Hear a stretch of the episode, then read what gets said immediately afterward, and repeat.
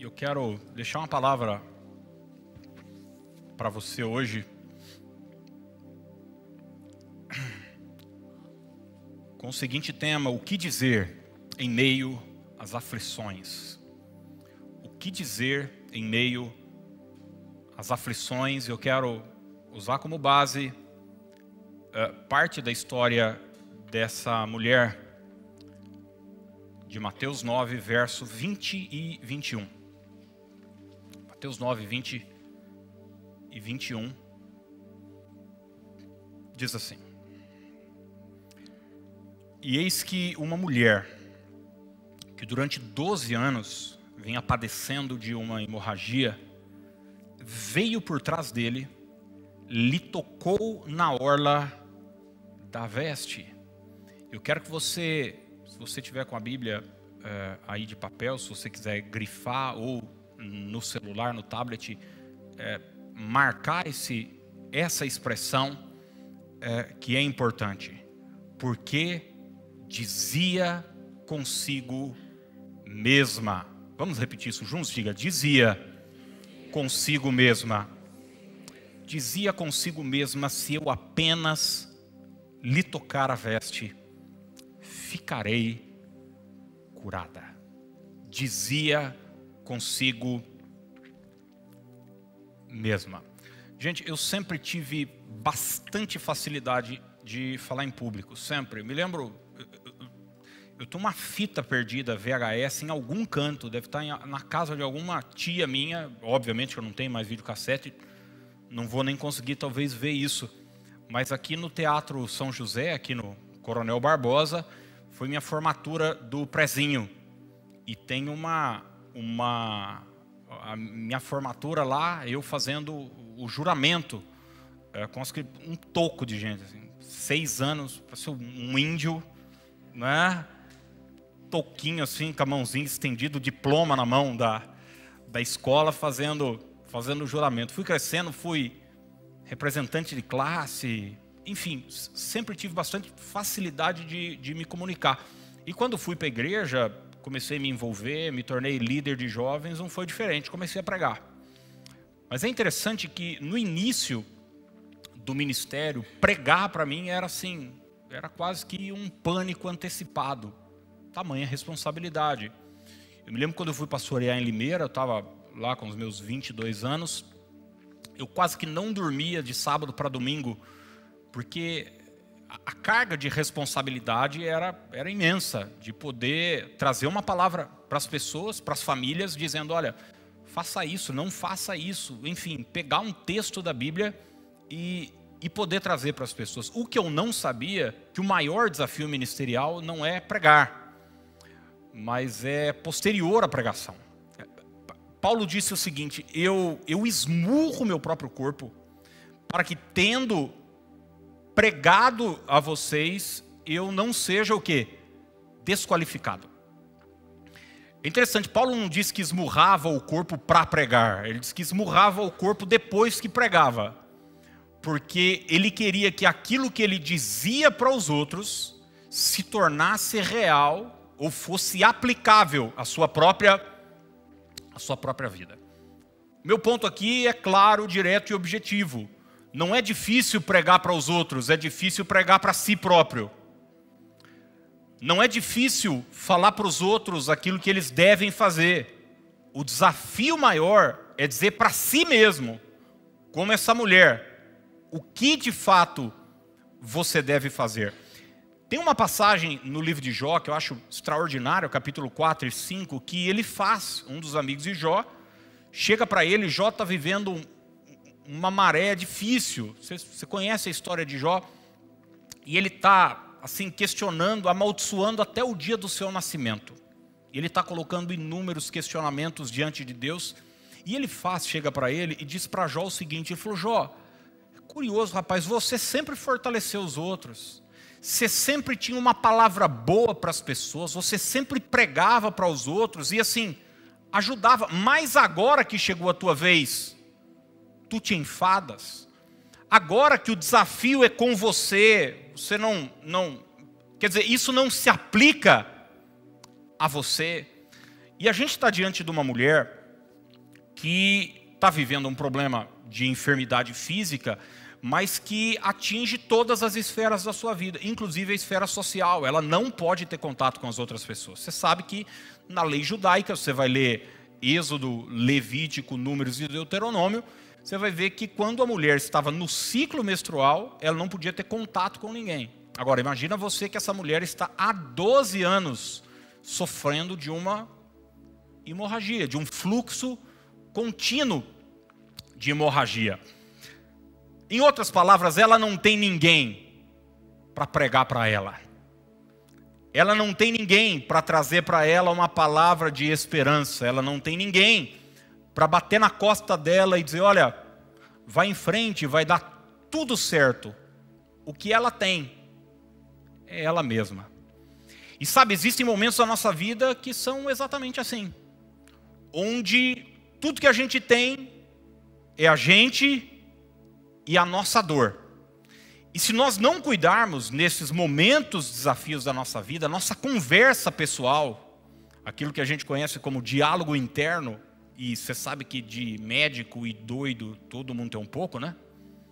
Eu não sei você, mas eu converso sozinho. Você deve conversar também, talvez não assuma.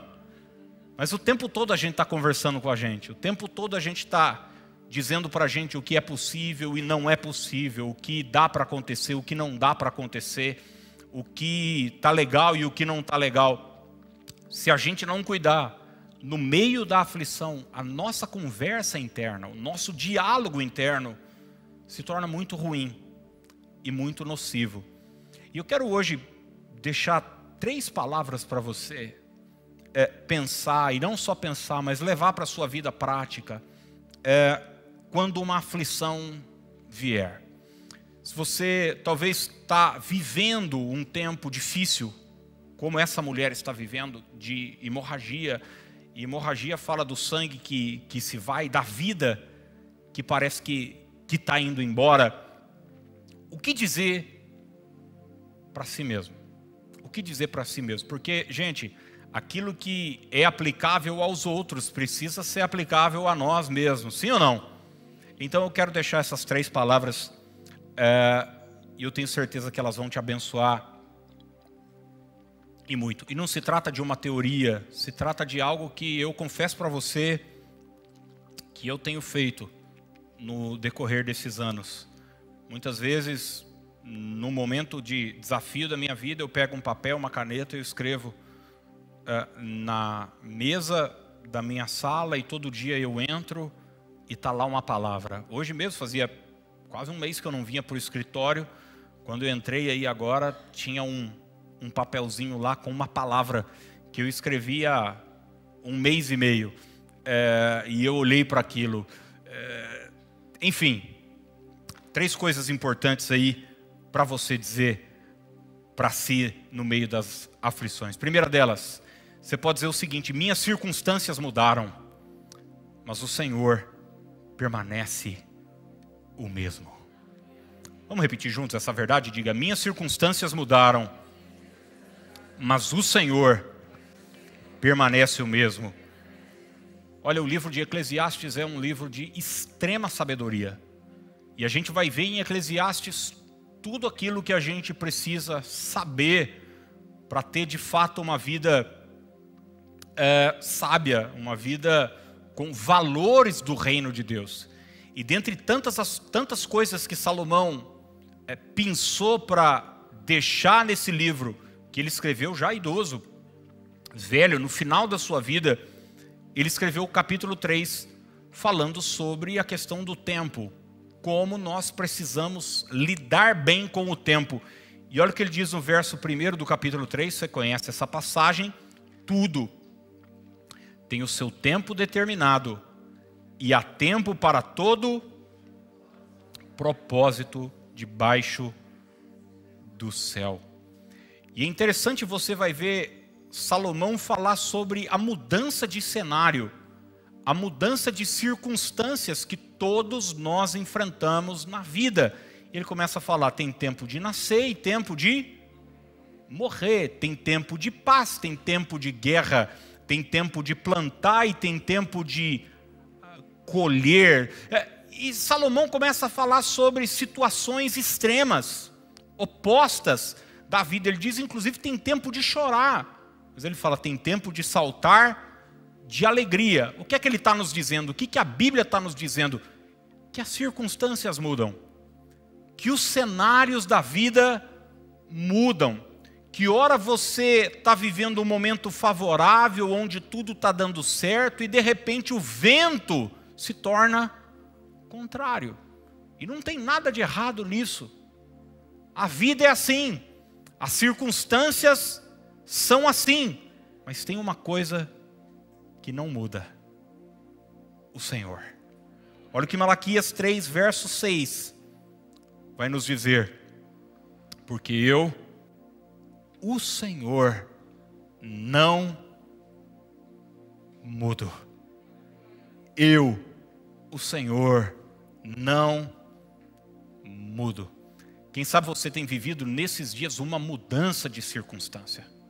Você estava empregado, bem empregado, e de repente um remanejamento na empresa te deixou de escanteio. O casamento estava bem, tudo estava dando certo e de repente um problema, uma palavra, é, enfim, algo meio atravessado colocou tudo de ponta cabeça. A empresa estava indo bem, você estava vendendo, enfim, as coisas estavam caminhando bem. Mas hoje o cenário mudou. Quantas mulheres eu conversei, atendi, eu acompanhei, vi o testemunho, o depoimento de que estavam vendo uma vida boa e de repente na saída de um banho percebem um caroço. Um exame de rotina coloca a sua vida de ponta cabeça. O cenário muda, mas a gente precisa dizer para a gente mesmo: o que mudou foi as minhas circunstâncias, o meu Deus permanece o mesmo vai olhar para a vida de José, você vai olhar para a vida de Paulo. O pastor Ricardo citou o texto aqui, de Filipenses capítulo 4. E Paulo vai falar exatamente de situações extremas. Eu já vivi de tudo. Eu já vivi fartura e eu já vivi escassez. Eu já fui honrado e eu já fui humilhado. O que, é que ele está dizendo? Sobre uma mudança de cenário que acontece e pode acontecer na nossa vida, gente. Isso não tem a ver com pecado, isso não tem a ver com é, atitudes erradas que muitas vezes você pode tomar ou deixar de tomar. Isso tem a ver com a vida. Circunstâncias mudam, mas o Senhor permanece o mesmo, imutável. Eu, o Senhor, não mudo. Você precisa dizer isso para si mesmo no dia da aflição, no dia da dificuldade. Olhar, eu não sei se você conversa olhando no espelho com você, eu de vez em quando tenho essa, essa mania. Às vezes eu saio do banho, eu deixo recado para a Dani no, no espelho quando fica, quando fica embaçado. Recadinho romântico, tá bom? Fica a dica aí para os homens, ó. Tá funcionando. É... Mas às vezes eu deixo um recado para mim mesmo. Quantas vezes eu escrevi coisas como essa? Deus continua o mesmo. Pessoas mudaram comigo. Lembra Paulo no final de 2 Timóteo? Ele diz: Olha, todo mundo me abandonou, Demas amou o presente século, Fulano foi embora, é, Alexandre Latueiro me levou para o tribunal, enfim, eu estou sozinho, mas o Senhor permaneceu ao meu lado. E às vezes a gente coloca Deus nesse pacote. As pessoas mudaram, a gente diz, ó oh, Deus. As circunstâncias mudaram, a gente diz, ó oh, Deus. Não, o Senhor permanece o mesmo. Olha a palavra do salmista no Salmo 46, um salmo que me abençoe tanto nesses dias. A partir do verso 1, Salmo 46, Deus é o nosso refúgio e fortaleza socorro bem presente nas tribulações. Portanto, não temeremos. Eu quero que você guarde essa, essa expressão, ainda que. E o salmista vai falar agora sobre uma possibilidade de cenários e circunstâncias que mudam. Ele diz: ainda que a terra se transtorne e os montes se abalem no seio dos mares, ainda que as águas tumultuem e espumejem, e na sua fúria os montes se estremeçam. Paulo está é, Paulo não, é, é um salmo dos filhos de Coré, ele está falando sobre uma possibilidade das circunstâncias mudarem. Ele está dizendo, ainda que essas coisas aconteçam, elas podem acontecer. Ele está falando aqui sobre cataclismas naturais, né? Monte que abala, é água, é tsunami, é tudo isso. E diz: ainda que tudo isso aconteça, há um rio cujas correntes alegram a cidade de Deus, o santuário das moradas do Altíssimo. Agora, olha o que o verso 5 nos diz: Deus está no meio dela, jamais será abalada. Está tudo desmoronando, está tudo mudando, a situação está caótica. A olhar para o lado, o coração palpita mais forte. Deus está no meio desse lugar difícil que eu estou vivendo e eu não serei abalado. Hebreus capítulo 13, verso 8 diz um texto tão conhecido de todos nós: Jesus Cristo é o mesmo ontem, e hoje, e eternamente. Guarde isso no seu coração: o que mudou foi o cenário, o que mudaram foram as circunstâncias, mas o teu Deus permanece o mesmo. Diga aí para o seu vizinho: diga, Deus não muda. Deus não muda. É bom saber disso ou não, gente? Ele continua sendo bom, ele continua sendo poderoso, ele continua nos amando, ele continua estendendo a sua mão de misericórdia sobre a nossa vida. O Senhor não muda. A segunda coisa, a segunda dica para você dizer para si, no meio da aflição e da dificuldade, é, é a seguinte: minhas emoções estão abaladas, mas as promessas de Deus continuam de pé. Vamos ver juntos? Diga: minhas emoções estão abaladas, mas as promessas de Deus continuam de pé. Oh, gente, se tem uma coisa que as aflições atingem, são as nossas emoções. É impressionante, né? Como de repente tudo está bem, tudo está bem, você está bem, está tendo um dia maravilhoso e de repente uma palavra, uma notícia te coloca no chão. E eu estou falando isso com propriedade, porque a coisa de um mês eu estava tranquilo, bem, e eu me lembro de ter ido para o hospital e, e eu fui fazer o, o mielograma lá.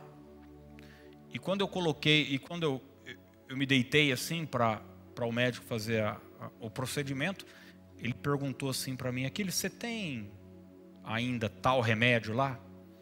Que era um remédio que eu já havia parado de tomar. E quando ele perguntou aquilo, falei: nossa, eu preciso ver. Eu acho que tem, mas talvez esteja vencido. Ele falou: tá ele me disse uma coisa. Ele falou: Olha, é, eu tenho mais dois, dois procedimentos desse para fazer. É, você consegue esperar uns 20 minutinhos para a gente conversar depois? Cara, quando ele falou isso, eu que estava bem, eu que estava. Parece, parece que minhas forças acabaram. E daí, enfim, foi onde ele deu a notícia que é, eu era muito possível que eu seria internado, ainda não tinha cravado, mas era quase certeza. E eu falei para Dani, eu não sei como é que eu vou conseguir voltar dirigindo. Eu estava assim, tá sem força. Porque as aflições mexem com as nossas emoções. Eu quero dizer para você que isso é natural. Nós somos humanos. É perfeitamente natural. O erro é que a gente às vezes acha que os caras da Bíblia, Abraão, Isaac, Jacó, Paulo, esses caras tinham nervos de aço. E eles assim eram blindados. Não. eles também tinham sentimentos, assim como eu e como você. Você vai ver, por exemplo, um dos homens mais intrépidos da Bíblia, que é Elias, é um cara que confronta reis, um cara que, enfim, tem um ministério extremamente impetuoso, né? Olha o que Tiago, capítulo 5, verso 17 diz: Elias era homem semelhante a nós. Daí vai dizer no que ele era semelhante a nós. Ele diz sujeito aos mesmos o quê? Aos mesmos sentimentos. As nossas emoções, os nossos sentimentos mudam. E gente, se nós resolvermos viver por isso, pelo que o nosso coração, a nossa alma está pendendo, nós estamos fritos, gente. Porque você sabe, quando o cenário muda, o sentimento muda. Mas a gente precisa entender o seguinte: que ainda que o meu sentimento possa ter sido mexido, aquilo que Deus falou, a promessa de Deus, a palavra de Deus, continua pé, inalterável. O que mudou é o que eu estou sentindo. Não tem dia que você acorda se sentindo super bem e tem dia que você acorda se sentindo super mal. Quem aqui já foi curado com um banho? Hã? Às vezes você está um caco, né? Você está mal, você sentindo mal. De repente você toma um banho. Quem aqui já foi curado com uma compra? Compra um sapato. Uma boa refeição uma boa noite de sono. Sentimentos são assim. E se a gente colocar a nossa vida, a direção da nossa vida nas nossas emoções, nós estamos fritos, gente. É por isso que nós precisamos entender que, ainda que os nossos sentimentos estejam mexidos, o que Deus falou sobre mim, o que o Senhor me prometeu, a palavra dele acerca da minha vida, da minha casa, da minha família, permanece de pé. Bendito seja o nome do Senhor. A gente tem um exemplo de fé na Bíblia que é Abraão, o pai da fé. E às vezes a gente olha para a vida de Abraão e acha que o tempo todo Abraão assim, o tempo todo creu, creu, creu, creu. Todo dia ele acordava dizendo: "Não, vai chegar o menino". Não, gente. Teve um dia que ele chegou para Deus, Deus apareceu para ele numa visão em, em, Gênesis 15, e ele disse para Deus o seguinte, é, porque Deus falou o seguinte, ó, seu galardão vai ser grande, imagina você. Eu nunca recebi uma palavra como essa numa visão assim.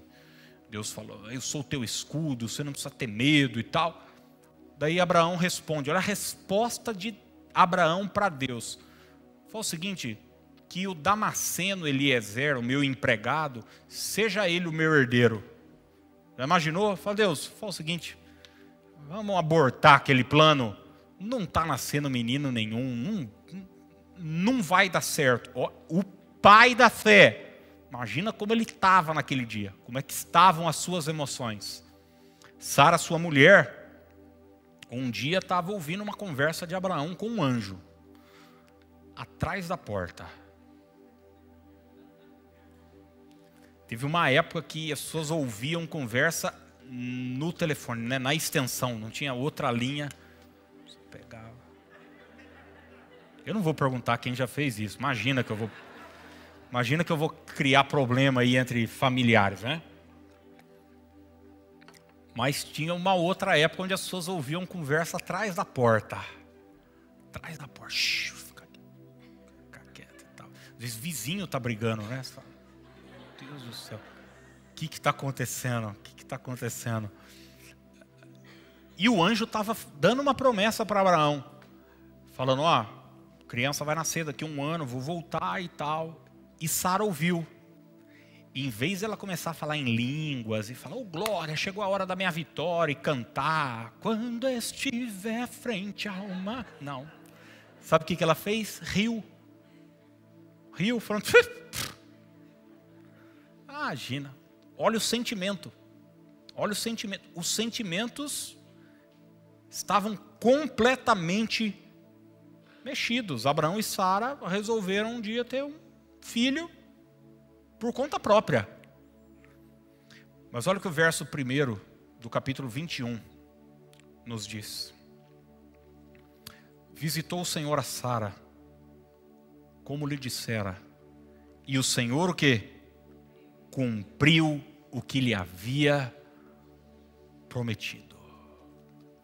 Olha, eu não sei como estão as suas emoções nesse momento, como é que essa palavra chega à sua vida. Você que está em casa, você que está nos acompanhando aqui, talvez você está vivendo um momento assim onde, cara, tu, você já viu gente que tudo é Deus, tudo é sinal de Deus, um passarinho canta, ela diz, olha lá, o Senhor, e tal. É aquela coisa, quando você está bem, quando você está bem, tudo é um, até uma coisa ruim que acontece, você diz, aí, ó, é o inimigo tentando travar minha vitória, porque Deus tem algo grande e tal. Ou talvez é o contrário, cara.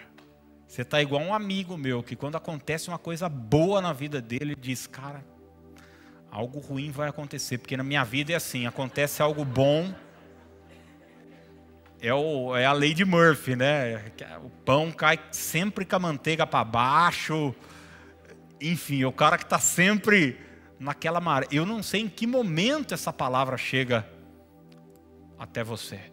Talvez você tenha ouvido é, péssimas notícias, péssimas palavras nesses dias. Agora há pouco alguém me mandou uma mensagem antes do culto dizendo, pastor, ore por mim, ore por minhas emoções, ore, porque a coisa está tá mexida.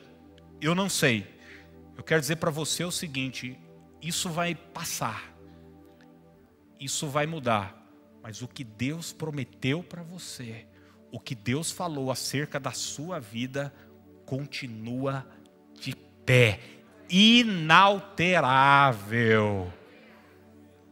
Tanto é que naquele dia Deus disse para Abraão o seguinte, em Gênesis 15, depois você lê em casa, quando ele faz uma proposta para Deus, fala: vamos, vamos deixar esse negócio de menino de lado pega aí o meu empregado e, e ele vai ser o meu herdeiro. A Bíblia diz: A isto respondeu logo o Senhor: Não será esse o teu herdeiro, mas aquele que será gerado de ti. De ti. Suas emoções mudaram, mas o Senhor permanece o mesmo. A palavra dele permanece a mesma. E terceiro e último lugar, talvez essa seja a frase ou a palavra que eu mais tenho dito nesses últimos anos.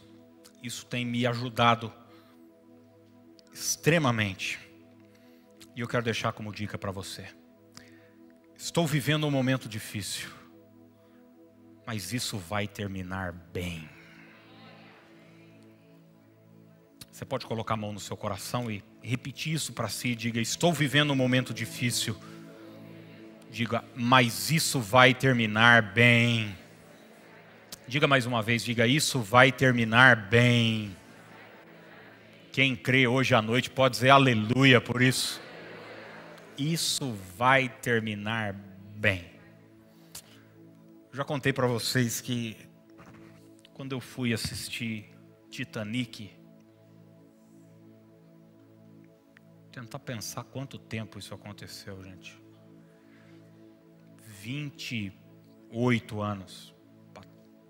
É, eu tinha 11, estou com 39. Estava na quinta série, tem quase 30 anos. Leonardo DiCaprio, com a irmã é Rose, né? É, Rose, a Jack, né? Enfim, tava aquela loucura, todo mundo indo para o cinema e a gente ia pegava o panorâmica aqui no, na Armando Salles e corria para o shopping, né? ou Beira Rio, dependia. E eu fui lá com a turma da escola e eu me lembro, até o cinema era do outro lado, lá do, do shopping, onde hoje é a, a praça de alimentação.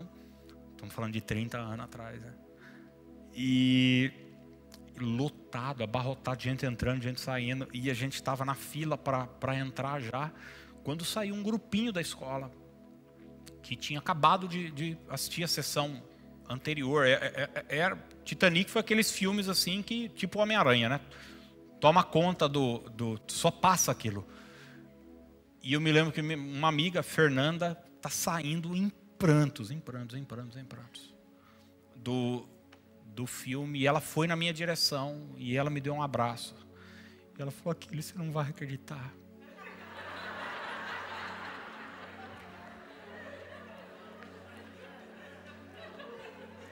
É isso mesmo que você está imaginando.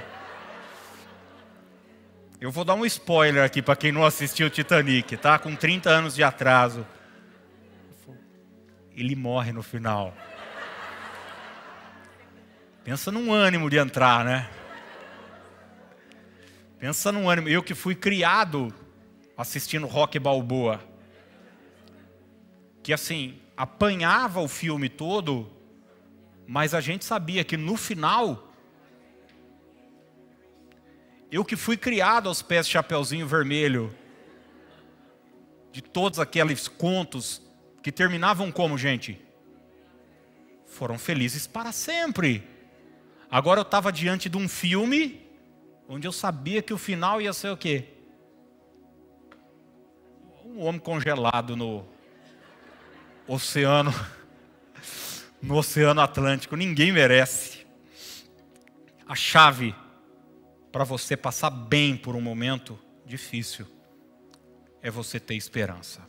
Agora, entenda uma coisa: esperança não é um simples sentimento, gente. Esperança é uma posição espiritual. Vamos repetir isso juntos? Diga posição espiritual. Às vezes a gente acha que esperança é essa, ai, esse, é, é, essa sensação gostosa de que as coisas vão dar certo. Como eu disse, as sensações mudam. Ô, gente, num dos dias no hospital, o, o médico falou: vamos colocar um, um pique negócio aqui em você, é um, é um, acesso que fica um pouco mais tempo, né? porque a cada quatro, cinco dias tem que trocar o, o acesso, que é onde entra a medicação no hospital. Tem bastante gente que trabalha em, em hospital aqui, sabe do que eu estou falando. É, e se olhar meu braço aqui, tem uma, uns hematomas aqui, está tá meio zoado. E eu já estava sofrendo bastante com veia, de ter dificuldade de achar e tal. Então a gente coloca e ele fica mais tempo, dá uma segurada. Falei, pô, maravilha. Falou, é um acesso que vai, um, um, um, como se fosse um, um negocinho até aqui perto. E... Beleza. Aí chamou lá duas, três enfermeiras para fazer. Eu deitei lá, gente, duas horas. E não deu certo. Pensa num, pensa num cara. Se alguém olhar para o meu braço e falar, esse pastor aqui é o usuário de heroína, não é possível, porque tá tudo arregaçado. tudo arrebentado. Você fala, meu Deus do céu. E daí você aqui, ó, tomando picada atrás de picada. Você acha que o seu sentimento está como? Ah, aleluia. Está tá com raiva. Esperança não é um sentimento, esperança é um, uma posição espiritual de saber o seguinte, cara, ainda que Sanhaca aqui não tenha dado certo, isso vai terminar bem. Isso vai terminar bem. Seja honesto, quantas vezes na sua vida você pensou que tudo havia acabado, que era o fim? Você falou, não, minha vida acabou. Você lembra quando um namoro seu não deu certo? Você tinha 15 anos, 12. Você tomou um fora do moço que você gostava na escola, da moça. Você tinha 14 anos. Você estava namorinho, seis meses. E daí ele saiu com a sua melhor amiga. E daí você falou: Minha vida acabou, nunca mais vai dar certo. Nada acabou. E você está aqui, hoje, vivendo. Não acabou. Não acabou. Eu me lembro que em Limeira, uma vez, eu tive uma infecção alimentar. A noite era o culto, era o meu aniversário. E eu fui almoçar e eu comi, eu não sei se tinha comido demais, eu não sei. Eu lembro que era feijoada, porque eu vi ela depois de ter comido. É. É, eu não vou entrar em detalhes. É. Mas, cara, eu me lembro da diarreia que me deu. Eu me lembro, me lembro, me lembro da bacia da Fer... Fernanda tinha uma bacia que ela tomava banho. Foi ali mesmo, no banheiro, que. Aquela coisa terrível, por cima e por baixo. Aquela coisa. Mas é, era assim, eu, eu falei, gente, acabou, é o fim. Eu falei, Deus me leva, minha vida acabou. Mas não, era só um desarranjo estomacal, digestivo. Às vezes a gente acha que acabou, que é o fim, uma luta financeira, uh, mas não. Quando você passar pelas maiores tragédias que você pode passar, diga para si: isso é um momento difícil, mas vai terminar bem. Quem sabe eu estou falando para algumas mães, gente, eu tive três filhos. E eu sei como é o desafio de uma mulher com uma criança pequena. E eu tive dois filhos próximos um do outro. Quando a gente recebeu a notícia de que a Dani estava grávida do Lucas, Felipe está com um ano. Eles têm um ano e oito meses de, de, de distância. E toda mulher que tem uma criança pequena, às vezes fala: Cara, será que eu vou dar conta de criar essa, essa criança? E às vezes aquelas noites mal dormidas, o emprego, aquele problema todo, você precisa botar isso em perspectiva. Entender o seguinte: o que eu estou vivendo é um momento, é uma fase, mas isso vai terminar bem. Quantas pessoas se desesperam por causa de uma situação que é circunstancial, que vai passar que vai acabar. Às vezes o início de um relacionamento que não é fácil, que não é simples. Às vezes um está vivendo um momento emocional difícil, sei lá, a esposa está na menopausa, está tá tudo mexido, tudo alterado. E às vezes a gente acha, cara, acabou, por causa de uma bobagem, por causa de um ciclo, por causa de um momento difícil que vai terminar bem. O diabo vai fazer de tudo para dizer para você que não que o final é morte, é destruição, que o final é divórcio, que o final é quebradeira, é falência, mas olhe para si e diga para si próprio, em meio às lutas e às dificuldades da vida, isso vai terminar bem. Tiago capítulo 5, eu estava meditando nesse texto.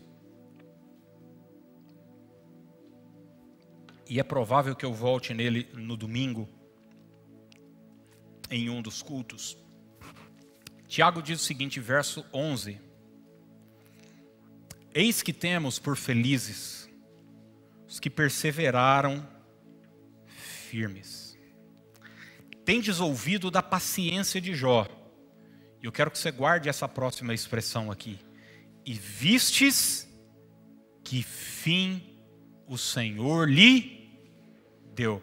Repita isso comigo, diga: que fim o Senhor lhe deu.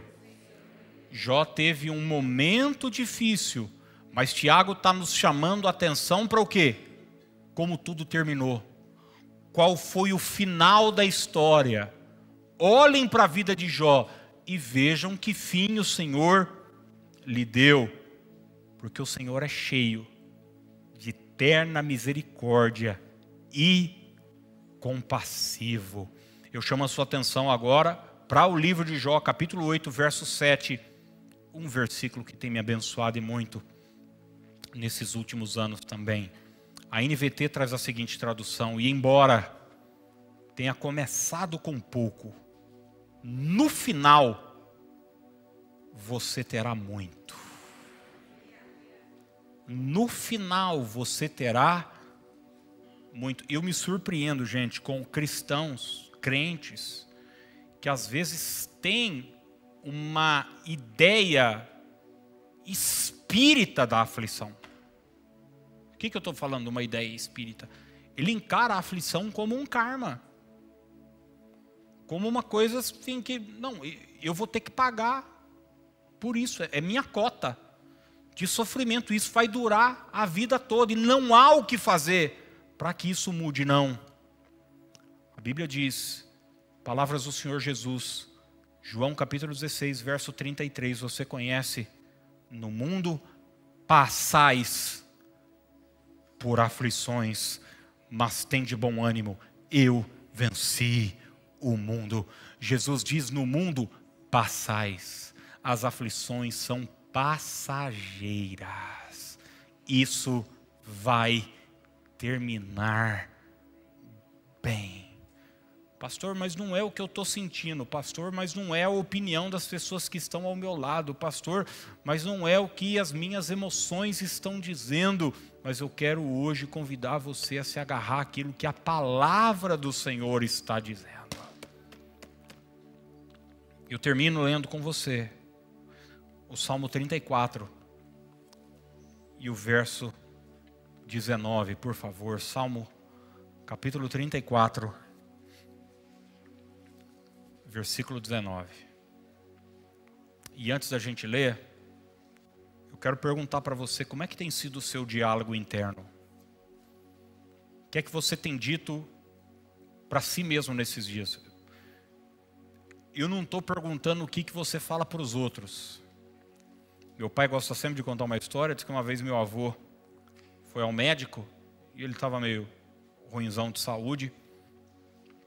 E era uma outra época, imagina, estamos falando de 60, 70 anos para trás. E o médico estava fumando no consultório, atendendo ele. E meu avô também fumava. Bom, enfim. E o médico, fumando, falou para o meu avô: você precisa parar de fumar. E. Você precisa parar de fumar. E daí meu avô falou: ah, Mas o senhor está tá fumando? Ele falou: Não, mas eu tenho saúde para fumar, o senhor não tem. Ah, falar para os outros o que deve ser feito é fácil, é simples. A pergunta é: o que é que você tem dito para si mesmo, para si próprio? Aquela mulher, ela gastou 12 anos da vida dela indo aos médicos e a situação dela só piorava e ela disponibilizou todos os seus bens, todos os seus patrimônios, todo o seu patrimônio, perdão, mas quando ela ouviu que Jesus estava na cidade, a Bíblia diz que ela se levantou e foi até Jesus. E a razão pela qual ela foi até Jesus é porque ela dizia consigo mesma. Em outras palavras, ela tinha um bom diálogo interno. A história da sua vida é a história que você conta para si. E às vezes a gente tem uma, uma narrativa muito ruim acerca da nossa vida, do nosso estado, da nossa situação. E hoje eu quero convidar você a mudar, a virar essa chave, a ter uma conversa boa, pessoal. Salmo 34, 19 a NVT diz o seguinte: o justo enfrenta muitas dificuldades, mas o Senhor o livra de todas elas. Em outra versão diz: muitas são as aflições do justo, mas o Senhor de todas os livra. Gente, vida cristã não é uma uma um seguro contra dificuldades, contra aflições. Elas existem, elas ocorrem, elas vêm e elas devem ser enfrentadas com uma boa conversa pessoal. E hoje eu quero que em nome de Jesus você comece a virar essa chave aí e a começar a ter uma boa mensagem, uma boa pregação para si mesmo. Tem o seguinte, cara, quer saber, ó, o cenário mudou. Eu estava com grana e agora eu estou quebrado. Eu era patrão e agora estou mendigando aí uma qualquer coisa. Tudo mudou, mas tem uma coisa: o meu Deus continuou o mesmo. Diga isso para si o tempo todo. Diga: meu Deus permanece o mesmo. Jesus Cristo é o mesmo ontem, hoje será eternamente.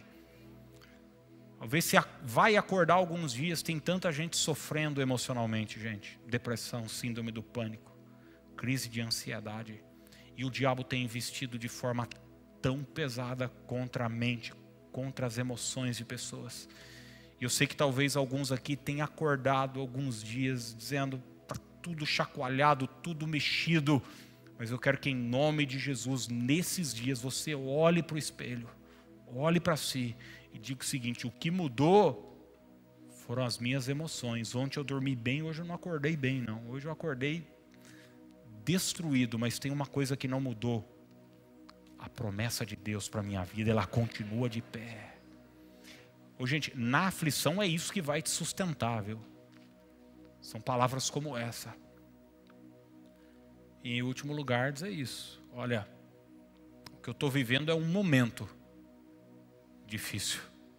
Mas isso isso tudo que eu estou vivendo, essa crise no casamento, esse problema na família, essa situação na empresa, eu creio, declaro e profetizo, isso vai terminar bem. Vamos ficar de pé para a gente orar. Escolha alguém perto de você e profetize isso na vida dela. Diga: Isso vai terminar bem. Você que está em casa, eu quero declarar sobre a sua vida: isso vai terminar bem. Essa tempestade vai passar, essa luta vai passar. O Senhor permanece no trono e tudo vai mudar. Coloque a mão no seu coração.